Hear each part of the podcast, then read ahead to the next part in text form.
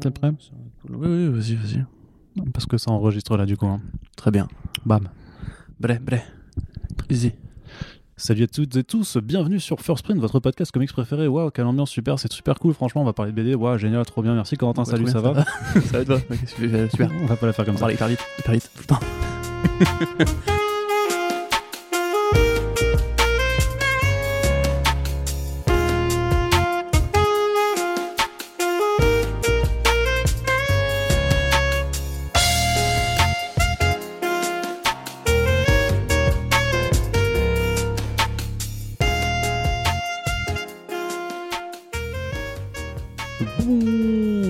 et tous, euh, bienvenue sur First Print, votre podcast comics préféré et joyeux Noël, bien entendu. Vous nous écoutez là, vous avez eu le droit au numéro spécial QA avec euh, le- nos auditeurs et maintenant on est de retour avec un petit back issues spécial V. Pourquoi? Bah parce qu'on a envie de vous parler de quelques comics qu'on a lu euh, sortir récemment. Bah ouais, on est comme ça, on parle de comics tout le temps. oui. on ne s'arrête pas. Et surtout, puisque Noël est passé, vous avez peut-être eu des étrennes et donc vous avez peut-être des, euh, des envies de dépenser des sous.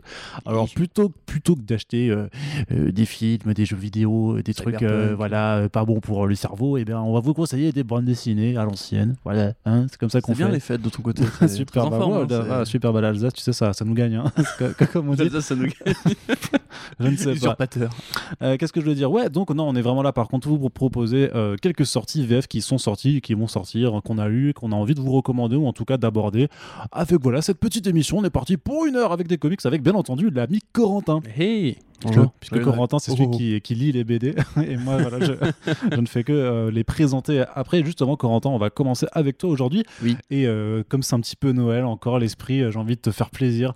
Euh, j'ai envie de te donner ce que tu Oh. aimes. J'ai Oh. envie de te, voilà, j'ai Oh, envie de te sympa, caresser ça. dans le sens du poil.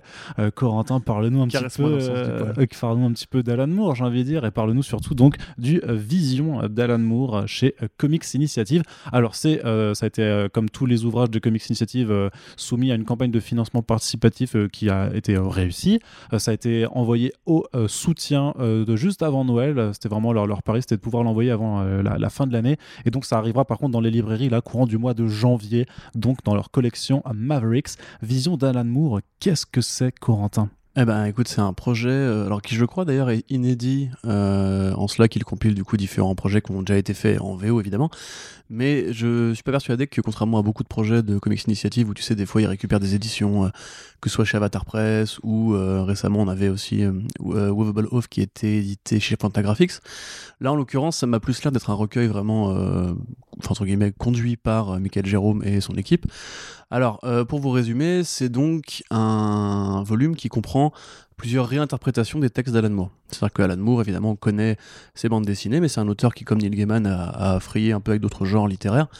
Euh, à une époque, il comptait not- notamment faire une pièce de théâtre, qui était en fait aussi un- une comédie musicale, on va dire, et donc il a écrit des chansons euh, pour cette comédie musicale-là, donc euh, qui sont dans ce volume-là d'une certaine façon, puisqu'elles ont été repensées en, comics par euh, deux personnes qui sont Anthony Johnston et euh, Juan Roserip. Donc Juan Roserip, on a un peu l'habitude de dire que c'est un petit peu le Jack Kirby de euh, Avatar Press, au sens où c'est un petit peu le mec qui définit graphiquement les grands projets d'Avatar Press, que vous aviez vu notamment sur la trilogie, la trilogie Warren Ellis qui est éditée chez iComics. Donc effectivement, là, c'est pas du Alan Moore au sens strict, puisqu'il n'a pas écrit on va dire l'intrigue, même si c'est difficile de parler d'intrigue, il a écrit des textes qui ont été réinterprétés dans, euh, dans l'esprit, on va dire, d'Alan Moore, euh, par Johnston et ensuite illustrés par Rip. Donc en l'occurrence, ces deux histoires-là sont euh, All Gangsters Never Die et, et, Another Suburban Romance, Romance pardon. Donc il s'agit en fait voilà, de chansons qui parlent un petit peu du, du déclin social, à la fois de l'imagerie des gangsters dans les films des années 30, l'imagerie du cinéma d'ailleurs, c'est assez intéressant. Et, euh, voilà, euh, grosso modo. Donc c'est des trucs qui sont assez particuliers à manœuvrer. Comme je l'ai dit dans la critique, c'est pas forcément là qu'un gros fan d'Alan Moore euh, qui cherche justement de l'inédit en BD va pro- probablement s'orienter, mais le volume en soi est intéressant parce que c'est un bouquin qui parle un petit peu de comment différents auteurs ont posé un regard sur Alan Moore. C'est-à-dire qu'en l'occurrence, évidemment, interpréter des chansons qui n'ont pas de contexte narratif, entre guillemets, comme le font Johnston et Rip, euh, ça permet à ces auteurs et à, cet artiste-là d'imaginer un petit peu ce qu'Alan a voulu dire avec ses chansons assez, assez imagées. Euh, on rajoute avec ça, donc euh, dans le volume, il y a aussi le, la nouvelle Light of Thy Countenance qui parle un petit peu de, de la vision qu'avait eu Moore en 95 sur la prédominance des écrans de télé. Alors on peut appliquer ça euh, maintenant aux écrans de smartphone, aux écrans de PC, de tablettes et compagnie, donc l'omniprésence des écrans vue dans, dans l'histoire des États-Unis. Euh, et qui est illustré cette fois-ci par euh, Felipe Massanera, je crois, un artiste brésilien qui ressemble beaucoup à Alex Ross, qui a un style très Ah oui, non, c'est magnifique. Hein. Tout à fait, voilà, et qui lui justement va peut-être plus chercher à rendre un hommage à, au découpage de Dave Gibbons, notamment. Il y a des, des l'image de l'écran qui s'éteint avec cette espèce de, de vieille technologie hertzienne, c'est où tu avais une sorte de point lumineux au milieu de l'écran qui forcément évoque du coup le Docteur Manhattan. Euh, et surtout, le plus important, c'est Alan Moore's Writing for Comics, qui est donc le, manuel d'écriture, entre guillemets, qu'Alan Moore avait, avait conçu, euh, je crois, chez Avatar Press aussi. Euh, qui du coup bah, détaille un petit peu son processus créatif et qui est d'ailleurs assez connexe d'un autre bouquin, d'un autre bouquin pardon, dont on va vous parler tout à l'heure, qui est Promethea, et pour en fait comprendre un petit peu comment Moore construit ses histoires, comment est-ce qu'il place ses symboles, et quel rapport il a lui à l'imaginaire, à l'imagination, au monde de l'esprit et à la façon dont la fiction doit être une sorte de véhicule euh, pour les idées, entre guillemets. Donc tout ça est, assez intéressant et comme je le dis, c'est vraiment euh, à la fois bien pour les complétistes d'Alan Moore qui du coup euh, récupère un très joli volume, qui en plus a la chance d'avoir une superbe couverture de Laurent Lefebvre, qui lui plutôt est plus le Jack Kirby de Comics Initiative quelque part, qui d'ailleurs la couverture, bon c'est assez rigolo parce que quand je l'ai vu, je me suis dit c'est du Corben. Tu vois, quand tu vois la gueule euh, de Moore au, sommet de cette montagne, il y a un petit peu ce style euh, un peu caricatural, très propre à Corben. Et Lefebvre d'ailleurs assume euh, l'inspiration. Et c'est aussi un hommage à, un autre Arnaud, le Arnaud du multivers qui peint des toiles à l'huile, qui est Arnold Boclin, qui avait conçu une série de toiles en hommage à, une île, l'île des morts, ça s'appelle, qui était aussi un hommage au, au cimetière de Florence, etc. Donc euh, c'est plutôt joli, c'est très bien illustré, c'est au-delà même du, de l'apport des artistes, euh, il y a vraiment. Vas-y. Ouais, je veux dire, c'est essentiel un peu l'art d'écrire des comics par Alan Moore quand même. Ah, tout à fait, ouais. Mais surtout, c'est rigolo parce qu'effectivement, on voit aussi que euh, Comics Initiative a laissé la parole au traducteur qui explique un petit peu comment justement il s'approprie la musicalité des paroles de Moore, comment, comme Nikolavitch, Alex Nikolavitch, du coup, se sont un peu, un peu mis dans la BD parce que Moore, quelque part. Et donc, le volume porte bien son nom, en fait, c'est différent, voilà, différentes visions posées sur Alan Moore le personnage Alan Moore, à la fois pour les artistes qui ont dû adapter ses travaux euh, en bande dessinée alors que ce n'était pas fait pour ça au départ, et aussi pour les traducteurs, pour les éditeurs qui justement bah, se posent la question de qui est Alan Moore et comment lui rendre un, hommage euh, et quelle est sa place dans l'imaginaire, dans la BD, etc. Donc c'est un projet qui est super intéressant, euh, ça probablement appellerait à justement d'autres suites comme ça pour, on pense notamment à Neil Gaiman par exemple, Neil Gaiman qui a écrit beaucoup de, prose qui ont été ensuite adaptés en BD, c'est pareil, c'est un petit peu... Mhm. Euh, du coup, des mecs, des artistes qui ont essayé de transformer des idées écrites euh, en noir sur blanc en intégrant l'imaginaire graphique de Neil Gaiman, qui est quand même assez évident aussi avec euh, le Sandman et compagnie. Donc moi j'aime beaucoup ce, qui, ce qui en a été fait. C'est assez généreux, il y a plein de pin-up, etc. Il y a plein d'extraits de magazines. Les illustrations, l'autre couverture qui a donc été un des bonus, entre guillemets, pour ceux qui baquaient beaucoup, est aussi de Laurent Lefebvre, tu sais, avec le, double visage. Voilà, en double mmh. visage, qui, qui, est assez génial, effectivement, aussi. Euh, c'est intéressant justement de voir cette espèce de frange de l'indé, de l'indé entre guillemets, parce que Comics, Initiative est quand même une toute petite structure.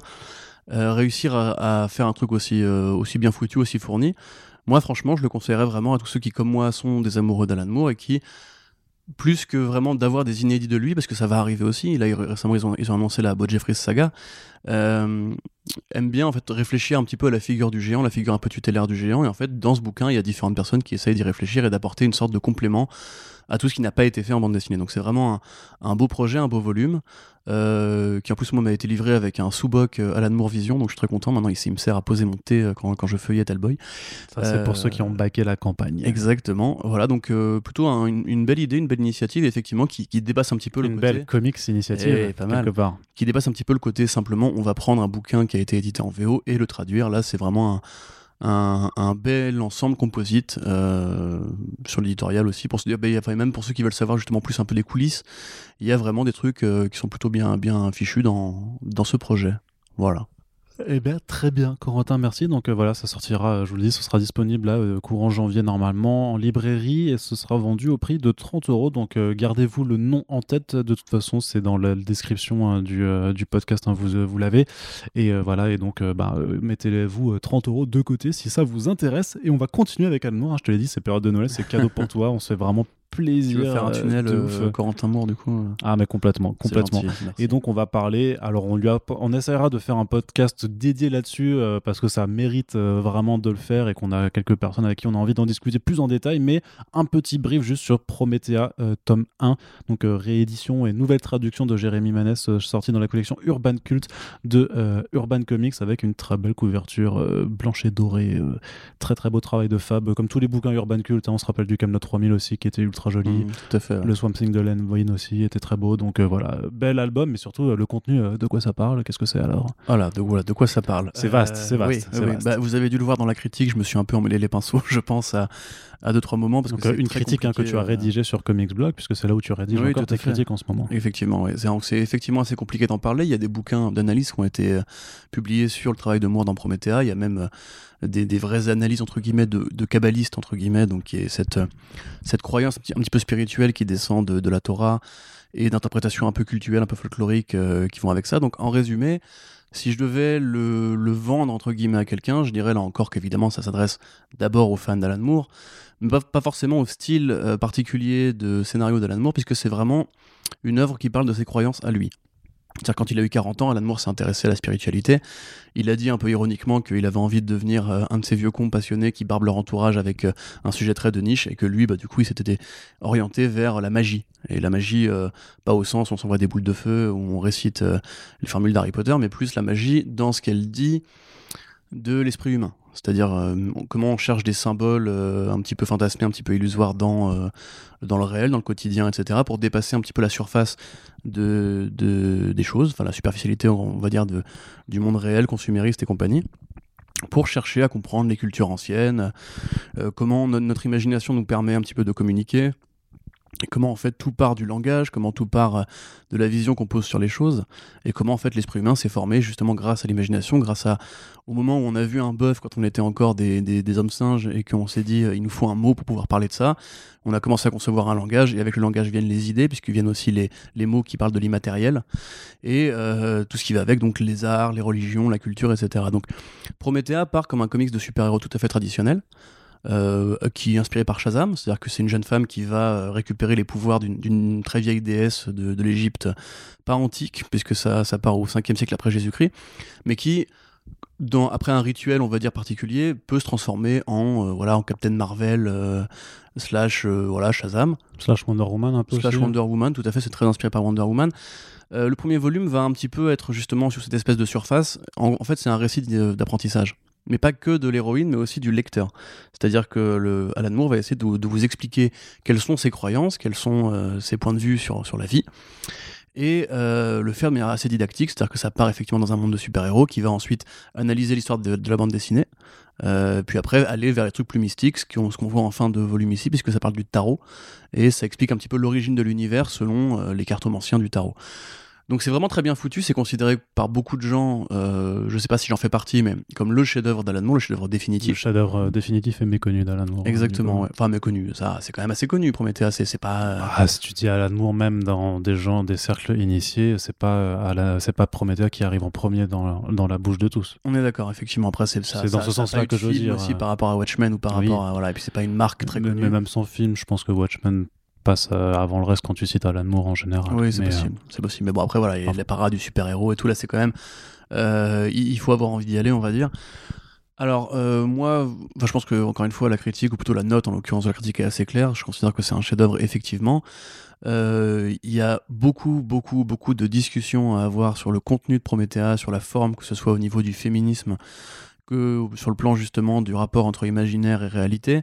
Mais ce qu'il est important de comprendre, et je pense que je vais m'arrêter là-dessus, c'est que quand Alan Moore parle de magie en tant qu'auteur de fiction, il parle plutôt de la transformation du réel. C'est-à-dire euh, un petit peu comme justement dans Watchmen, quand il explique, quand le docteur Manhattan explique qu'un miracle, ça peut aussi être juste deux personnes qui ne s'aiment pas et qui font un enfant qui est euh, la somme de leurs deux qualités euh, communes, alors que ça ne devrait pas marcher.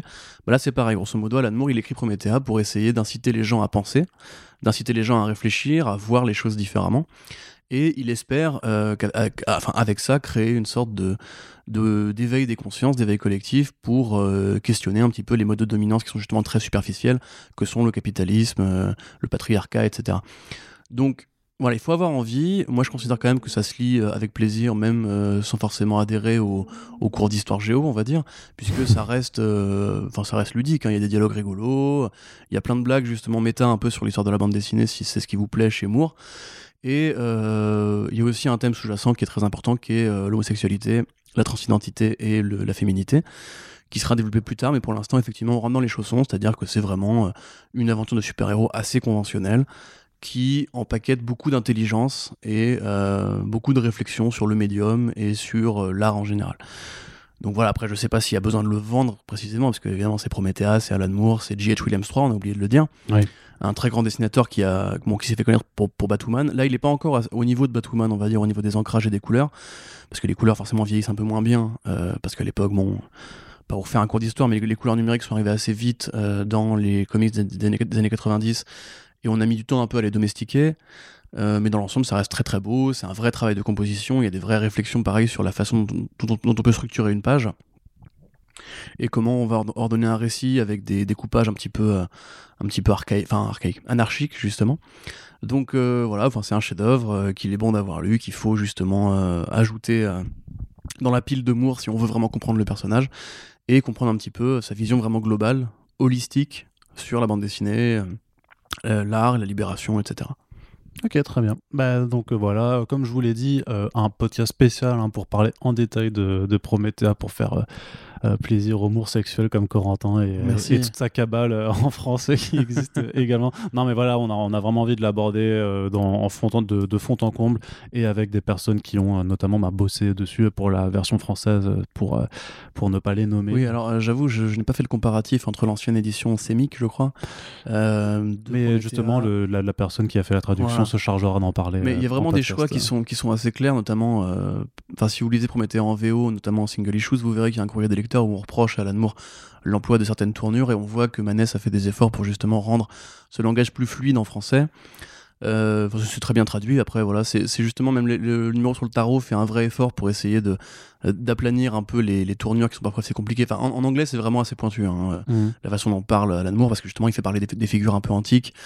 Euh, il met beaucoup de poésie dans, et de musicalité dans ses mots.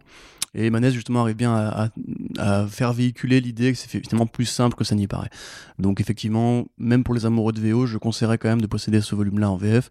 Puis il est beau. Quoi. plus qu'il est effectivement euh, Mm. assez beau, et puis il y a des, il y a des bonus, euh, croquis et compagnie. Donc voilà, c'est disponible chez Urban Comics pour la somme de 35 euros. Vous avez un lien dans la description et n'oubliez pas que ces petits liens qui se cachent dans nos podcasts vous renvoient chez nos partenaires de Comic Zone, un comic shop lyonnais qui est cool, qui est sympa. Et en plus, si vous commandez chez eux par ces liens, ça nous fait un petit, euh, une petit pourcentage qui nous permettra euh, d'acheter de la coke. Voilà. voilà, grosso modo. Donc euh, si vous voulez, voilà, si vous voulez profiter du rire de Corentin, parce qu'il faut savoir que euh, pour avoir Oui, ce rire Corentin, voilà, prendre de la coke avant chaque podcast. Naturel, j'ai pas ça, hein, sinon je fais ah, ah, ça. ouais, exactement. Et c'est beaucoup moins rigolo. Bah C'est- oui. C'est très très nul. Bref, non, mais par contre, voilà, si vous pouvez soutenir un comic shop indépendant, si vous n'avez pas dans le coin ou que, ça vous, ça- ou que la livraison ne vous fait pas peur, n'hésitez pas. Et on continue avec un Mm. petit détour chez Delcourt avec une sortie. Alors, euh, je sais pas si c'est événementiel ou pas, mais un, un nouveau tome en fait dans l'univers du Walking Dead de Robert Kirkman.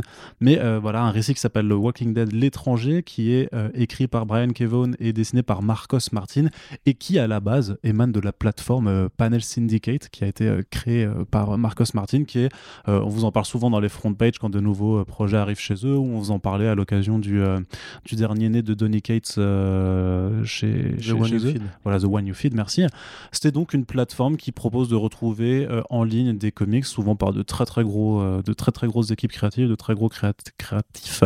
Et euh, le concept, c'est euh, you pay what you want, vous donnez ce que vous voulez pour la version numérique. C'est-à-dire que si vous estimez que ça vaut 2 dollars, vous mettez 2. Si vous estimez que ça en, vaut 20, vous mettez 20. Et si vous êtes, euh, si vous n'avez pas de sous, vous n'avez pas les moyens, vous mettez 0. Et vous pouvez quand même lire euh, ces travaux. C'est un modèle qui a priori est viable pour eux, mais surtout, voilà, il y a toujours eu des éditions généralement imprimées des récits qui sortent là-bas. Par exemple, vous avez The Private Eye et Barrier de Marcos Martin et Brian Kinvon, donc justement cette équipe-là, qui sont sortis en version imprimée chez Image en VO et chez Urban Comics en VF.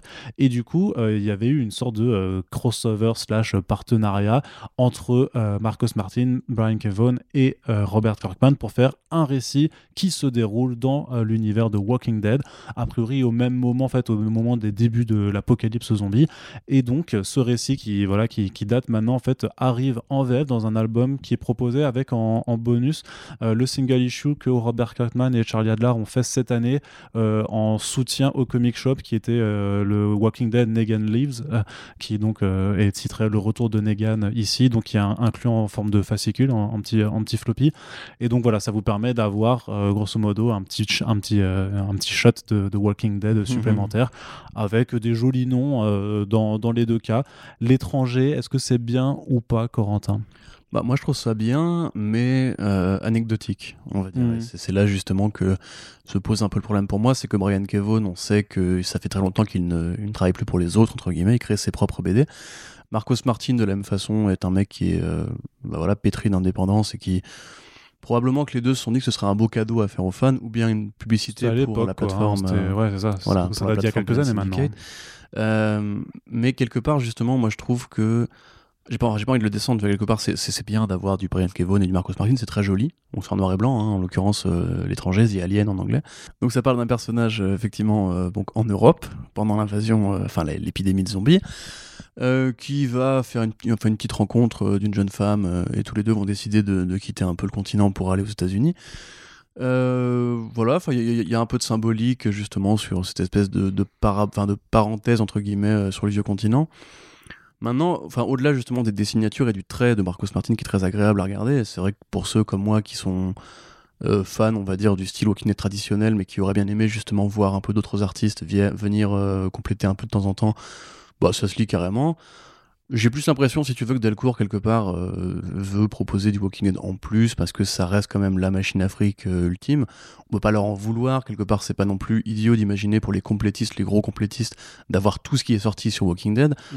Euh, de la même façon, le retour de Negan, euh, voilà, c'est, moi ça me paraît pas super utile d'ajouter ça après le tome 33. Non, mais après ça fait un joli, ouais, mais ça fait un joli clin d'œil, notamment parce que euh, par rapport à un élément particulier, une certaine tombe en fait que qu'a, fait Negan, en fait, tu vois que dans le dans l'épilogue justement de The Walking Dead, tu voyais qu'elle avait changé et quelque part ce ce petit récit là assez court permet de te montrer un petit peu ce qui a amorcé ce changement. Donc ça fait quand même un lien avec l'histoire principale, ça permet d'avoir un petit peu Negan euh, euh, le temps d'une vingtaine de pages, toujours ça, ça de prix. Après, voilà, faut dire, c'est aussi un comic book qui a été fait.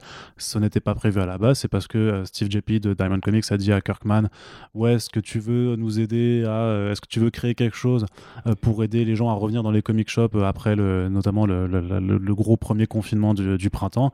Et donc voilà, Walking Dead, forcément, c'était, ça a toujours été aussi une locomotive pour les États-Unis, pour les comic shops.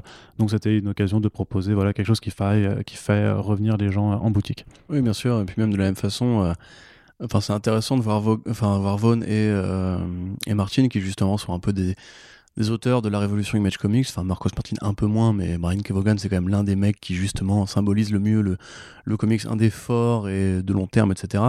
Euh, faut se rappeler qu'évidemment Image Comics sans Walking Dead n'aurait pas du tout la même trajectoire, c'est vraiment la BD mm. qui a donné envie aux gens de lire de l'indé, qui a fait gonfler les caisses d'Image Comics au point justement de pouvoir financer d'autres projets plus aventureux.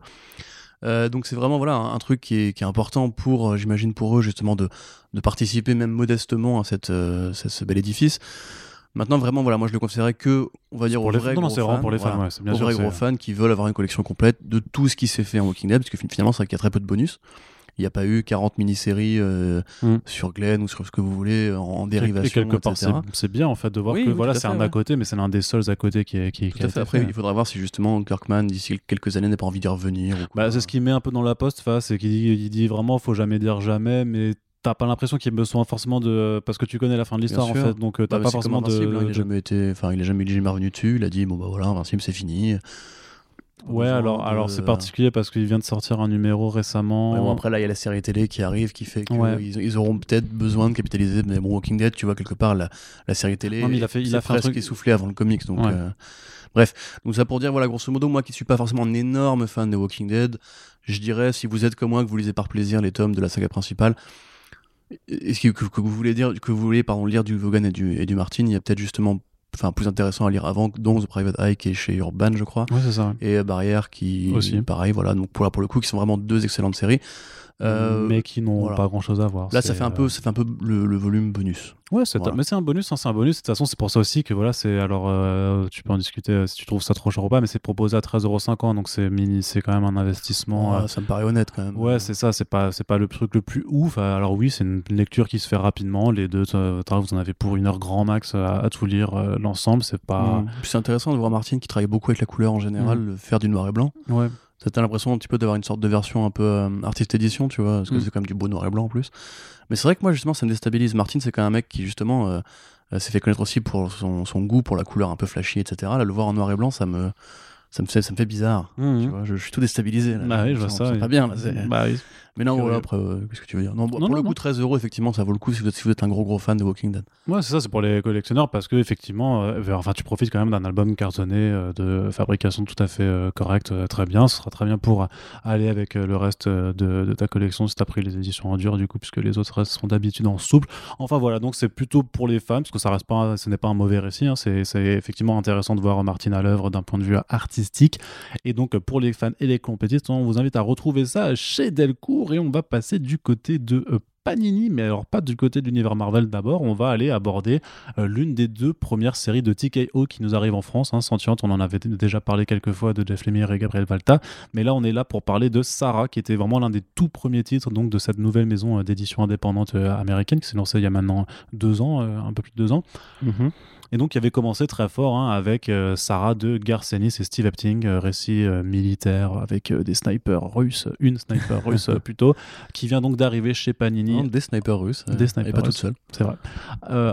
Donc en VF chez Panini Comics, petit KO de Ouais, euh, C'est bien. T'as mis 4,5 sur 5 euh, dans ta 4,5, critique alors- écrite sur Comics Blog. Alors c'est que c'est bien quoi. Bah, je tiens à dire que c'est pas un 4,5 en mode genre foncé, ça va forcément vous plaire. C'est un 4,5 en mode Age of Ultron. Euh, Non, c'est un 4,5 en mode. euh, c'est un 4,5 en mode il n'y a pas de défaut. Tu vois, c'est-à-dire grosso modo, je peux pas légitimement mettre moins parce que ça me paraît. bon, après, les notes. Oui, on- ça on- vaut ce voilà. que ça vaut. On a déjà eu ce débat. Nous et moi, vous savez qu'on, ce qu'on pense des notes, c'est toujours un, un- plus un ressenti qu'il faut essayer de capter. Euh, là, en l'occurrence, ça veut pas dire justement qu'en valeur frontale, c'est supérieur à tout ce qui sortira ce mois-ci. Euh, je crois que j'ai mis que. Non, pareil, j'ai mis 4,5 à Promethea. Arnaud, tu me. Promethea 4,5 ou ça Oui, oui, oui. bon. bah, grosso modo, c'est pas comparable les deux, tu vois, c'est, ça, tu ne changes pas les mêmes choses dedans. Mais effectivement, donc, euh, alors pour ceux qui ne le savent pas, chers amis, euh, à l'époque de la Seconde Guerre mondiale, donc il y avait effectivement euh, la guerre de l'autre côté de l'Atlantique, de le côté de l'Europe, pardon, l'Atlantique, effectivement, oui, voilà, mé- mécaniquement. Mais il y avait aussi, après l'accord qu'avaient passé Adolf Hitler et Joseph Staline pour ne pas, pour ne pas s'attaquer, évidemment, Hitler était dans sa conquête, donc il a envahi la Russie. Il a battu pas mal de villes et puis à un moment donné le front s'est inversé grâce à l'hiver notamment euh, 1941 où les soldats n'étaient pas euh, équipés pour faire face aux conditions climatiques très rudes de euh, la guerre en Russie. Et là s'est amorcée la grande reconquête de l'Europe par l'armée rouge qui est allée jusqu'aux portes de Berlin etc et après la guerre froide s'est entamée etc donc là en l'occurrence Garcinis avait déjà fait des volumes qui parlaient un peu de ça parce qu'il a couvert euh, différentes facettes un petit peu du conflit de la Seconde Guerre mondiale. C'est un peu la guerre qui l'intéresse le plus. Et Garcenis, comme on l'a déjà aussi dit et rappelé, euh, si Alan Moore, par exemple, a un leitmotiv qui serait justement la spiritualité ou euh, l'anarchie ou la libération de l'esprit, etc., ou par le temps, ou ce qu'on veut, Garcenis, c'est vraiment la guerre qui occupe une bonne partie de sa, de sa bibliographie. Dans euh, The Boys, il vous fait euh, un volume entier qui ne vous parle que de la guerre.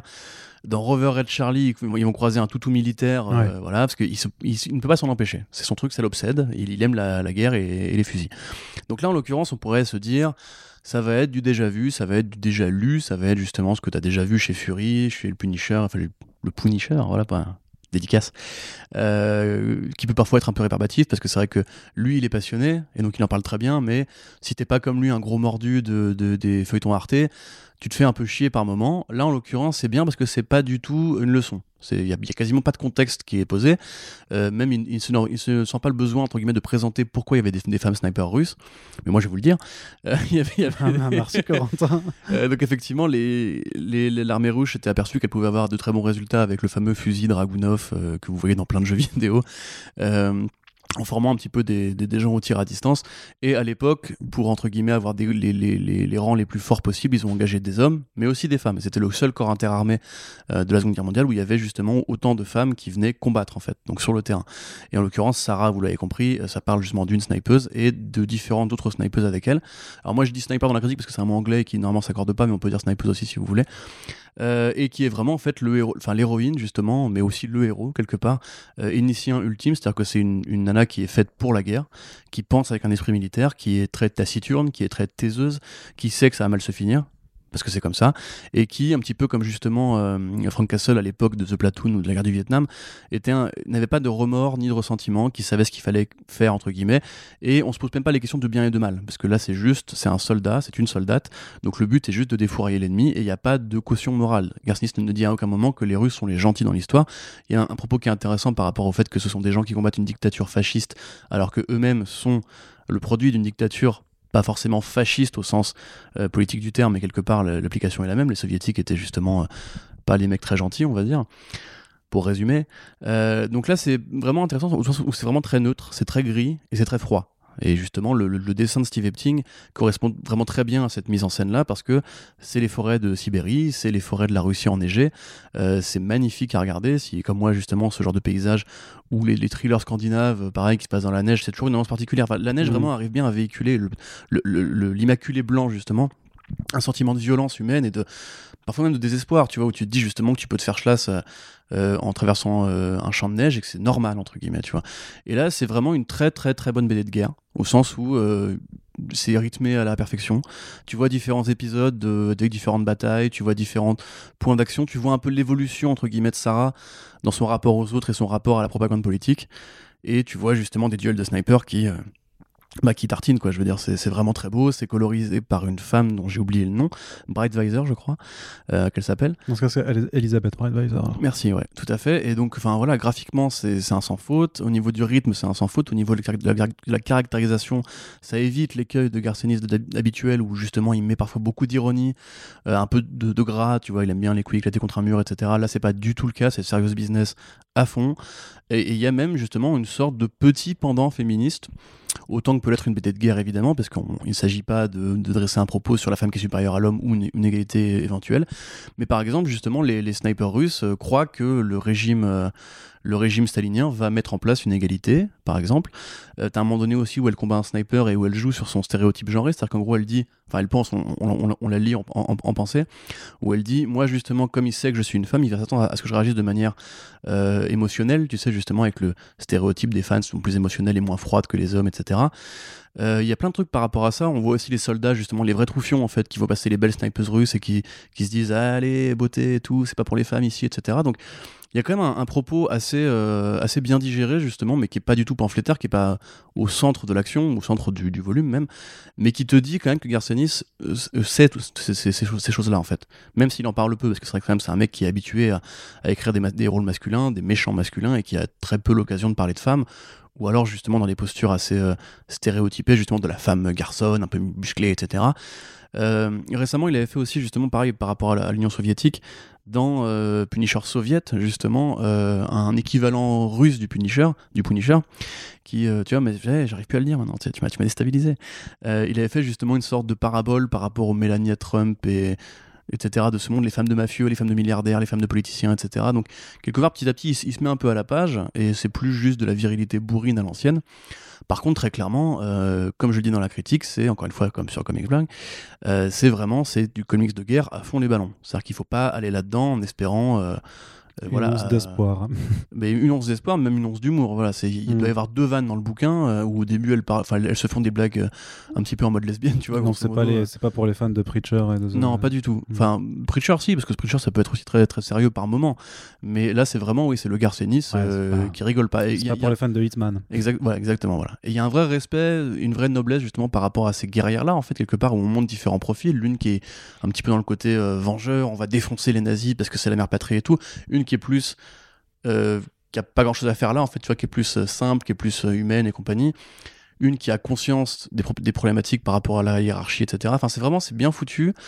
c'est vraiment très digeste justement c'est le mot que je retiendrai c'est ça se lit en fait ça, ça se dévore très très vite et ça oui ça correspond à, un certain cinéma de guerre tu vois comme Band of Brothers par exemple sans le côté justement c'est les bons gars les bons GI qui s'y serrent les coudes dans les tranchées là c'est plus une guerrière un peu loup solitaire qui va défourailler du nazi et les défourailler sans aucune sans aucun remords mais sans aucune cruauté non plus. C'est juste c'est la guerre c'est comme ça.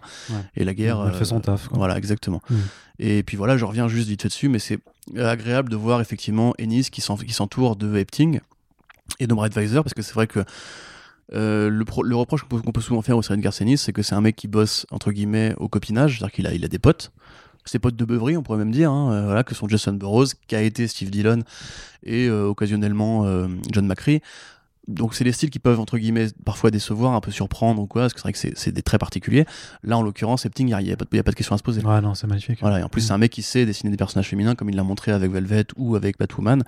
Euh, là, enfin, c'est justement, elle a vraiment une gueule, Sarah, et tous les personnages ont une gueule, un caractère et tout. Enfin, c'est c'est super agréable à lire, à regarder. euh, mais encore une fois, voilà, je, je dis pas 4,5, ça veut pas dire foncez, ça va forcément vous plaire. C'est par contre, justement, pour des mecs comme République ou Phobos, qui sont des, des gens qui aiment bien justement ce côté un peu. euh, L'histoire des femmes parallèle à, l'histoire des armées, ça peut être un vrai sujet d'étude intéressant parce que bah il y, a- très peu d'œuvres. Enfin, si, il y a des œuvres qui parlent de snipers russes, de ces snipe- snipers-là, justement, la Ludmila euh, Vaishitenko, je crois, qui s'appelait justement, parce que la, la fameuse snipeuse qui a tué 300 nazis pendant la Seconde Guerre mondiale. Euh, Il y a eu des films sur elle, mais c'est très peu importé en France. C'est pas des grands blockbusters comme les Soldats Ryan et compagnie. Donc, quelque part, il y a même peu d'œuvres qui parlent de ça aujourd'hui. On se souvient quand, Battlefield était sorti, qui justement, il y avait euh, des, des, des soldates euh, féminines et que tout le monde avait, enfin, tout le monde, le Gamergate avait dit non, n'importe quoi, il n'y a pas de film pendant la Seconde Guerre mondiale, etc.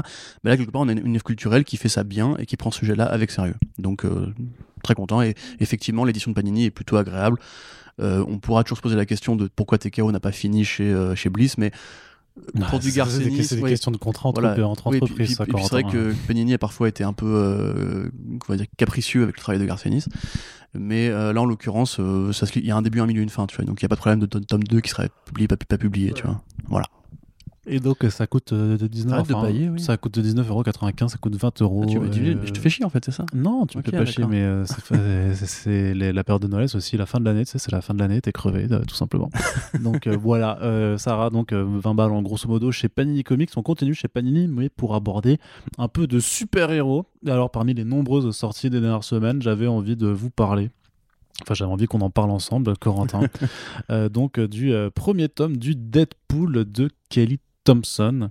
Corentin, qu'est-ce que tu peux nous dire un petit peu euh, de quoi ça parle De quoi ça parle? Euh, bah, Ça parle Concept très, très euh, what the fuck dès le départ, hein, on, on va dire. Ouais, ben, grosso modo, ça parle en fait de Deadpool qui se fait un peu chier, se sent un peu seul et qui va être missionné pour aller assassiner un, un- un roi monstrueux qui Un règne roi des sur une- monstres, voilà, un roi des c'est monstres ça. qui règne sur une petite cour justement de créatures un peu fantasmagoriques.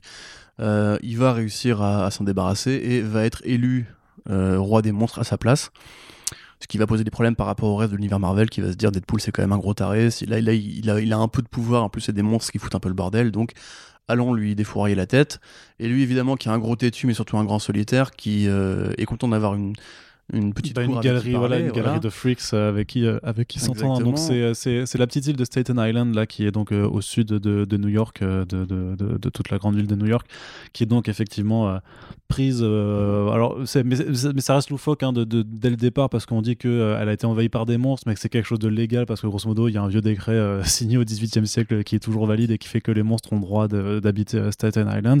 Il y a effectivement ce roi des monstres qui fout un peu le bordel et que Deadpool est envoyé euh, Il y réussit, sauf que la loi des monstres fait que celui qui tue le roi des monstres devient le nouveau roi des monstres. Et le problème, bah, c'est que Deadpool est euh, virtuellement immortel, donc euh, il est euh, bien destiné à, régner euh, ad vitam aeternam. Arrive donc euh, le fait de, vouloir voilà, euh, se, euh, se retrouver avec une galerie de personnages tous plus atypiques les uns que les autres et rappeler aussi que bah, Deadpool aussi quelque part est un monstre, hein. il a une nature qui est pas, enfin voilà, sous le masque c'est pas, Ouais. c'est pas très jojo euh, à regarder. peau, on va dire. Ouais, c'est ça. Le Biactol euh, n'a pas fait euh, ses effets.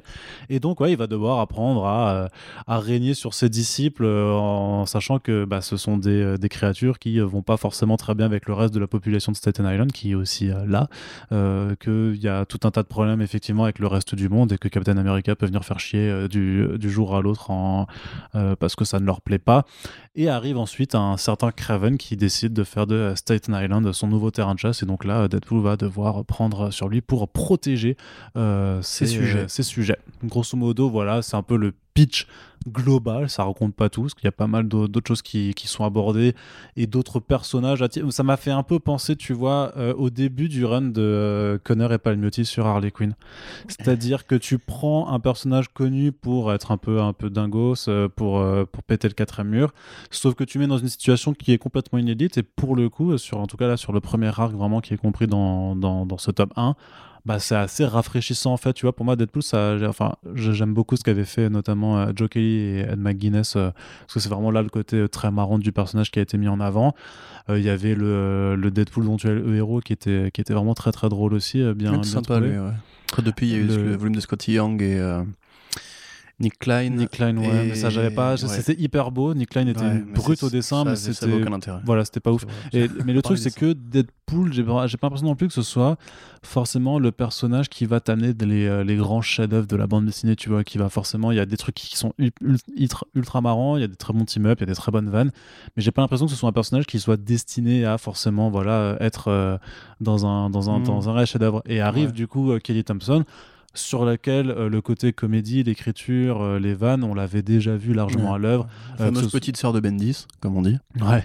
Non, mais sur, sur, sur, sur le Hawkeye à la suite du Hara, c'était plutôt fun encore. très bien ça, Dans les West Coast Avengers, c'était tourné en dérision. Cette équipe qui, était, voilà, qui devait faire une émission de télé-réalité pour pouvoir juste se, se, financer. Il y avait certains passages qui étaient vraiment hyper drôles.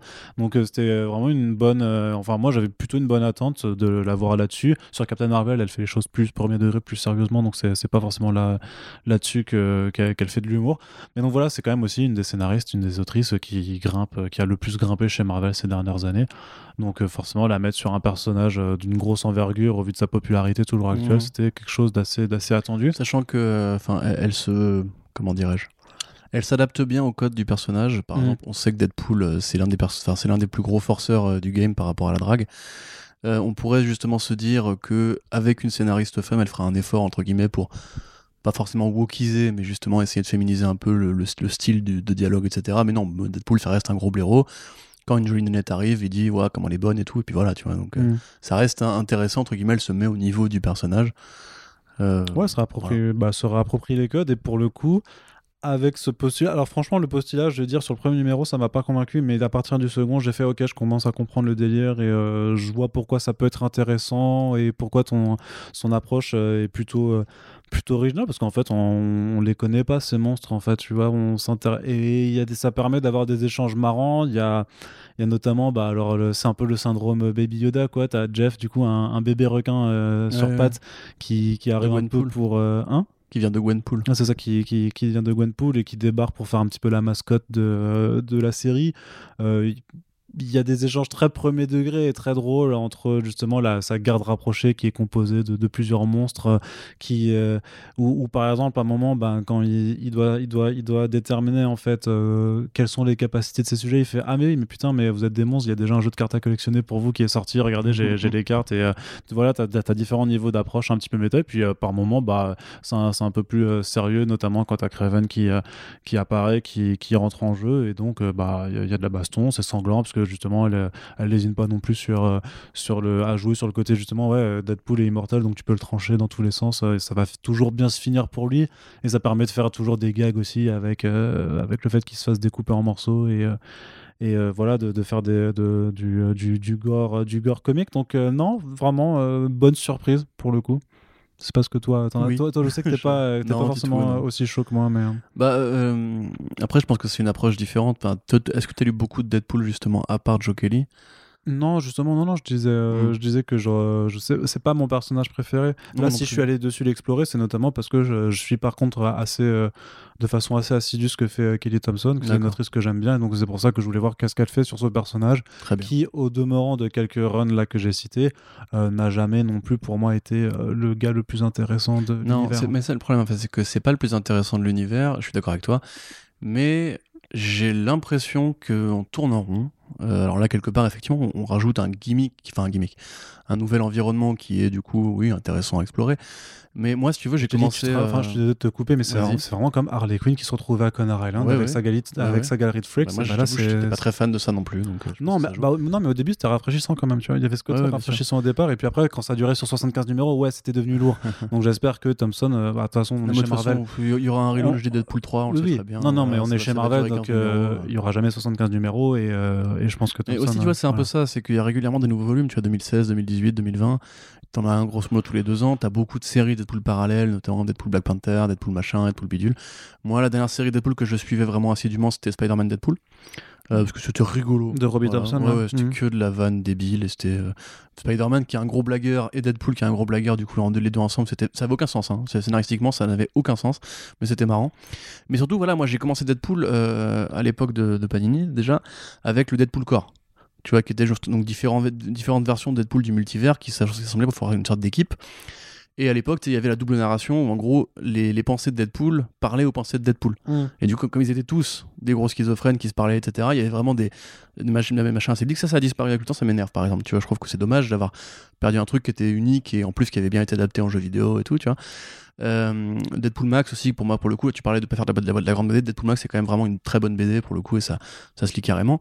Mais surtout, voilà, je veux dire, même Jerry Duggan, il avait, il avait rajouté une femme à Deadpool, tu vois, il l'avait un peu fait voyager. euh, il c'est avait vrai, il ouais. chic là et tout. Et puis là, on est revenu sur du classique. t'as Deadpool, c'est quoi? C'est un gogol. Euh, il va grosso modo vivre des aventures de gogol et toujours chercher la punchline et parler beaucoup, beaucoup, beaucoup trop. Et euh, bah, Ouais, mais elle s'en sort force, bien là-dedans. Mais elle s'en sort pas mal, hein, Mais quand c'est- même. ouais, je suis d'accord. C'est sympa. de- je dis pas que c'est mal écrit. Hein. Juste que moi, si tu veux, après, parce que j'ai lu le volume de euh, Scotty Young, voilà. Euh, je sais pas, j'attendais, tu vois, parce que j'aime bien j'att- j'att- J'attendais une fulgurance, tu vois, qui est pas venue. Et euh, du coup, j'ai besoin d'autre chose, tu vois. J'ai besoin que ça se renouvelle vraiment, qu'il y ait vraiment un changement, que soit on le renvoie dans l'espace, soit on l'envoie en enfer, soit on- on passe dans une autre dimension ou quoi. Tu vois, Gwenpool, c'était une tentative un peu bâtarde de mélanger deux modes qui étaient Spider-Gwen et Deadpool. Et je trouve qu'en fait, si tu veux, c'est un personnage qui est un peu prisonnier de ses qualités, on va dire. C'est-à-dire que Marvel se dit qu'est-ce qu'il faut? Il faut que ça fasse soit de la vanne. Il faut que ce soit genre Deadpool qui croise tel ou tel vilain, tel ou tel héros, qui se fait interaction un peu méta et tout. Et au final, j'ai l'impression d'avoir déjà lu ça en fait. Tu vois, donc euh, je respecte ton engouement, mais je ne le partage pas, tout simplement. Bah, je suis triste. Bah, je suis désolé. Bah, franchement, c'est pas, très- c'est pas très très cool. Enfin, mais bon, non, mais vous avez deux avis, voilà. Positionnez-vous, feuilletez-le, et puis vous verrez si vous êtes plus Team Arnaud ou Coco, voilà, avec, euh, avec Chris Bacalo au dessin, qui est plutôt pas mal en général. Ouais. Chris Bacalo, sauf que, sauf que voilà, il y a le problème qu'il est un peu ancré par euh, généralement quatre personnes différentes à chaque numéro. Mm. Ce qui, euh, alors, d'un point de vue général, tu, euh, tu, tu le ressens pas, enfin, ça te casse pas non plus euh, à la figure euh, d'une page à l'autre, quoi, parce qu'ils ils arrivent quand même un peu à s'accorder, mais tu sens quand même que voilà, c'est pas forcément les mêmes finitions, les mêmes finitions de traits, tout ça. Donc c'est un petit peu, euh, un petit peu dommage. Petit bonheur la chance. Mais t'as Gerardo Sandoval sur le numéro 5 qui par contre lui pour le coup est vachement vachement carré. euh. Ah, Après, ça reste espèce d'école de, ah, d'école de dessin, pareil comme Spider-Man, tu sais, très cartoony, Mm. euh, c'est aérodynamique, avec euh, des formes qui ne, se veulent pas, qui, ne- qui ne se veulent pas réalistes ni dans le muscle, etc. Donc, moi, graphiquement, ça me va, mais c'est vrai qu'effectivement, c'est assez inégal d'un numéro à l'autre. En tout cas voilà donc un premier tome hein, qui est sorti chez Panini que voilà qu'on vous recommande ou pas. C'est libre à vous d'aller d'aller checker. Mais si vous aimez le personnage, je pense que ça peut vous intéresser. Donc ça sort chez Panini pour 18 euros et on termine déjà. Punaise, Corentin, qu'est-ce qui se passe? Qu'est-ce qui nous arrive? Ça fait que ça va faire un podcast d'une heure. on n'a plus le- on n'a plus l'habitude hein, de couper aussi, je de, de, de faire ça, mais ça on ne, le, on ne le dit pas parce qu'il aura été coupé, donc les gens ne savent pas qu'il y avait un truc à couper. Ah, Ils l'ont tu- spoilé tu- sur la page Tu Facebook. comprends rien, tu comprends rien spoilé de, sur la page Facebook. de l'essentialité du montage et de pas dire qu'est-ce qui a disparu de l'émission, sinon les gens croient que euh, voilà il faudra une Backy Shoes Cut euh, pour. euh, En fait, j'ai spoilé, spoilé la fin de Walking Dead euh, l'étranger. Voilà. Et Arnaud était pas content. Bah non. Alors, je l'ai dit, il m'a fait les gros yeux. Bah il oui. faut pas le dire, ça. Bah oui, faut pas. Bah oui. pas- il m'a frappé. Voilà. Voilà. Vous savez désormais tout de cette version du podcast où je l'insulte euh, en micro. Et donc, je disais, on termine chez Urban Comics de nouveau dans le DC Black Label pour aborder, pour faire le forcing, j'ai envie de dire, hein, pour en reparler encore, de Wonder Woman Dead Earth de Daniel Warren Johnson. Ah, Achetez-le. TWJ.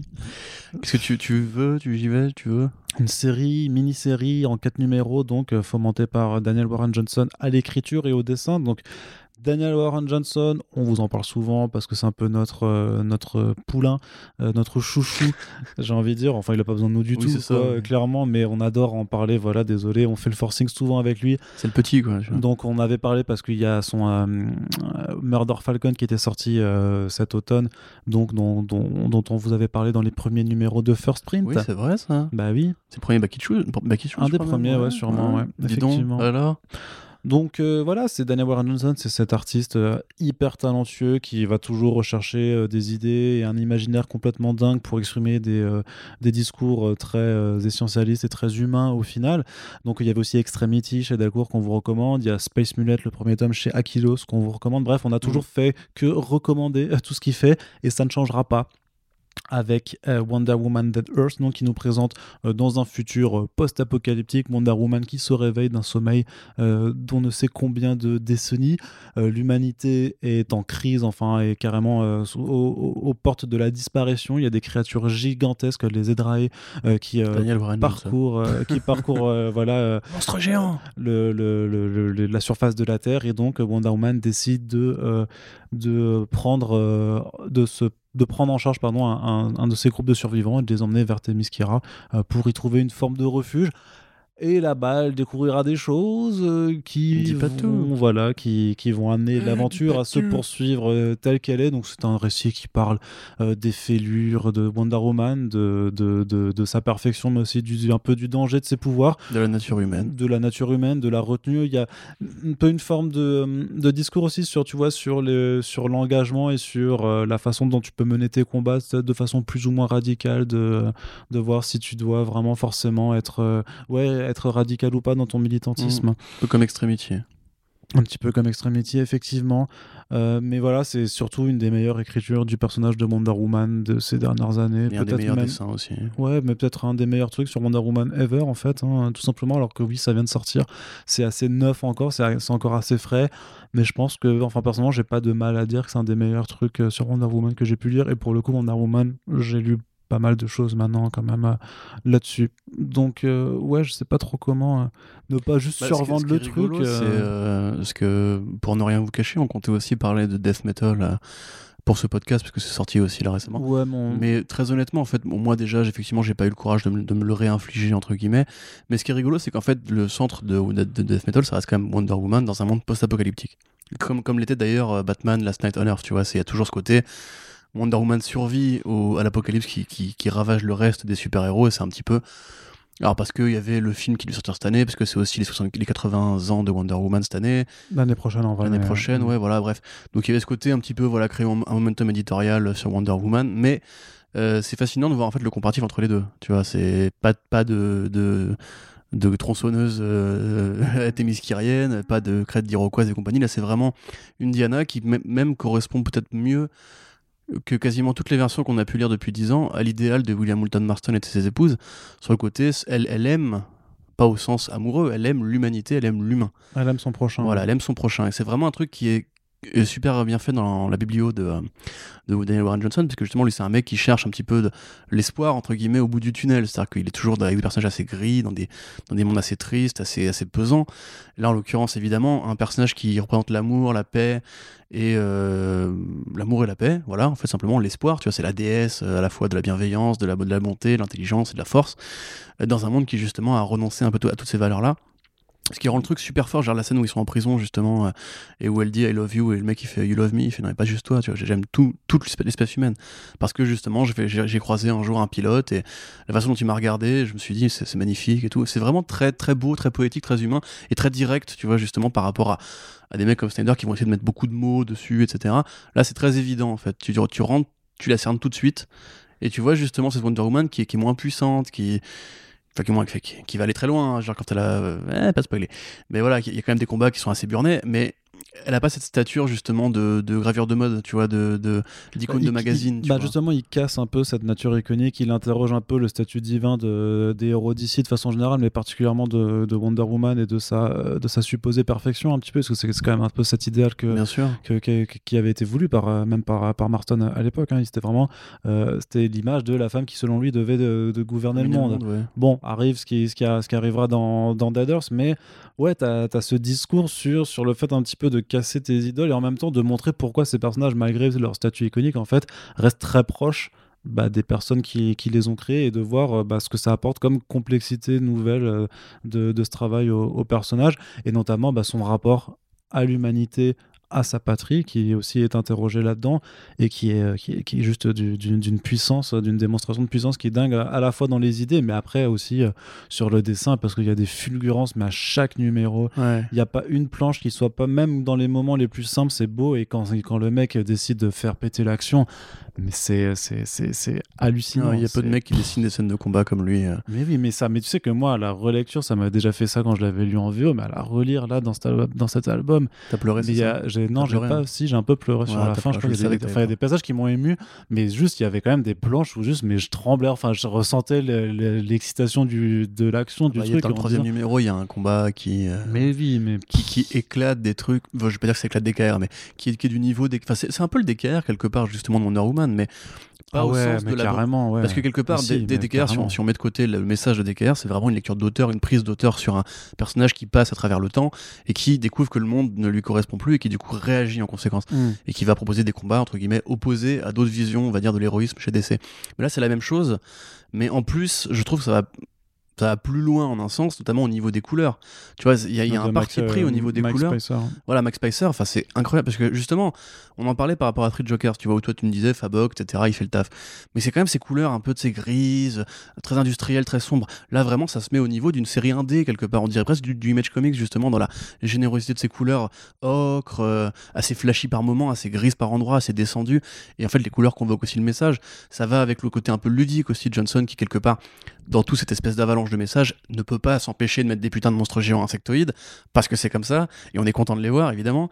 Et enfin, vraiment, graphiquement, c'est un croisement entre justement cette espèce de génération qui a lu les BD Image Comics comme Murder Falcon et qui adore ce style-là vachement euh, puissant, qui fait pas de compromis et au niveau esthétique et au niveau du message, qui rencontre enfin, j'ai envie de dire, le super-héros.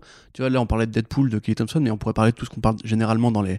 Tu vois, il y a toujours un compromis à faire quand tu es fan de super-héros en disant ce sera pas au niveau de Marcos Martin, ce sera pas au niveau de Saga, etc. Même s'il y a de très bons dessinateurs, de très bons scénaristes, euh, c'est pas une lecture parce que les personnages ne leur appartiennent pas, tu vois. Là, pour le coup, il y a vraiment ce côté. Euh, au-delà de même du côté c'est le meilleur truc de Wonder Woman, etc., c'est vraiment du jamais vu. C'est-à-dire qu'on n'a jamais vu une Diana qui ressemble à ça, on n'a jamais vu une Diana qui se bat comme ça, on n'a jamais vu une Diana qui a ce message-là précisément. Et euh, encore une fois, ce qui est rigolo, c'est que ça, c'est justement, c'est pas tout à fait inédit. Tu vois, le côté Wonder Woman après l'apocalypse, on l'a eu récemment. Moi, ça ne m'a pas marqué, alors que quelque part, c'était une bonne idée, mais là, pour le coup, qui est enfin bien faite. Tu vois, et puis vraiment, oui, euh, les planches, c'est. Enfin, c'est, ça, ça, défonce, quoi. Il n'y a rien à dire. C'est vraiment le mm. croisement entre Extremity euh, et Wonder Woman, mais avec justement le, le, message un peu, un peu grisonnant de Murder Falcon. Enfin, la bibliographie de, DWJ, elle est assez évidente quand tu la prends point par point. Et c'est génial de voir que DC l'a laissé travailler, en fait. Ah et l'a laissé faire, en fait, son truc. Quelle anomalie, presque. Hein. Euh, t'as envie de dire. Bah, après, c'est en Black Label, donc euh, voilà. Et, et euh, DC n'a pas trop peur dans le Black Label sur la question de violence. Donc ça, ça, ça, pouvait justifier. Puis ils ont peut-être compris juste qu'ils avaient ils avaient réussi à choper que Jim Lee quand, quand, ils se sont rencontrés parce qu'il y, y, a un entretien qui, qui est à la fin dans les bonus qui est plutôt intéressant à lire même si c'est un peu très ça reste un peu euh, auto-promo quand même tu vois dans, dans, dans ce qu'il raconte mais c'est intéressant mais voilà, quand ils se sont dit, ouais, on a quand même euh, Warren Johnson avec nous, euh, ouais, on va pas le faire chier. Enfin, le, le faites pas chier, quoi. Le mec fait, le mec fait des pépites sur papier. des pépites Ouais, non, mais littéralement, vraiment. Donc euh, heureusement qu'ils l'ont qu'ils l'ont laissé faire ce qu'ils ce qu'ils voulaient. Après, il faut voir si, ça, si c'est une relation qui a amené à, continuer. Bah là, il fait Beta Ray Bill euh, chez ah Marvel. raison, Donc, euh... ça y est, il a, il a pris le, le créneau. Ouais, on verra. Bah, à voir s'il si, si refait quelque chose après chez DC. Il faut pas, faut, faut jamais dire jamais. Je veux dire, peut-être que même Dead Horse hein, pourra avoir une suite techniquement, tu peux imaginer. Même si là, c'est un album qui est largement complet, qui suffit carrément à lui-même tu, tu, tu, peux, euh, je ne mm. dirais pas non à une replongée dans cet univers. Moi non plus, mais juste vers un, c'est toujours assez amusant de, de se dire qu'il y a cette espèce de nostalgie, de, chape de plomb nostalgique qui étouffe un petit peu les comics de super-héros où on se dit 86, tout a été fait en 86, euh, voilà, c'était là, c'était l'année. Bah non, regarde. Voilà, et justement, on arrive en fait à, montrer, déjà, tous les personnages n'ont pas eu leur DKR ni leur Watchmen. Euh, là, on commence enfin, enfin, on y arrive enfin, et surtout, on arrive enfin à casser l'unité graphique, tu vois c'est pas du Jim Lee, euh, c'est pas non plus du Jill Thompson quelque part, tu vois, c'est vraiment un truc très à part. Et encore une fois, moi, ce que j'admire, c'est effectivement, et comme tu dis, c'est assez surprenant pour DC Comics, euh, l'authenticité de ce bouquin. Tu vois, c'est sincère, c'est vraiment une lecture d'auteur sincère. Ouais. Et je trouve que justement, euh, on en parle souvent, mais au, carrefour des événements un peu colossaux, des, des ongoing qui n'en finissent plus, des relaunchs perpétuels, c'est vraiment très agréable de voir que les super-héros peuvent encore avoir cette énergie-là, tu vois, qui même te fait poser des questions par rapport à pourquoi on l'a pas fait avant, quelque part. Tu vois, parce que Wonder Woman, justement, euh, j'ai du mal à dire que c'est la meilleure histoire de Wonder Woman parce que c'est quand même très particulier.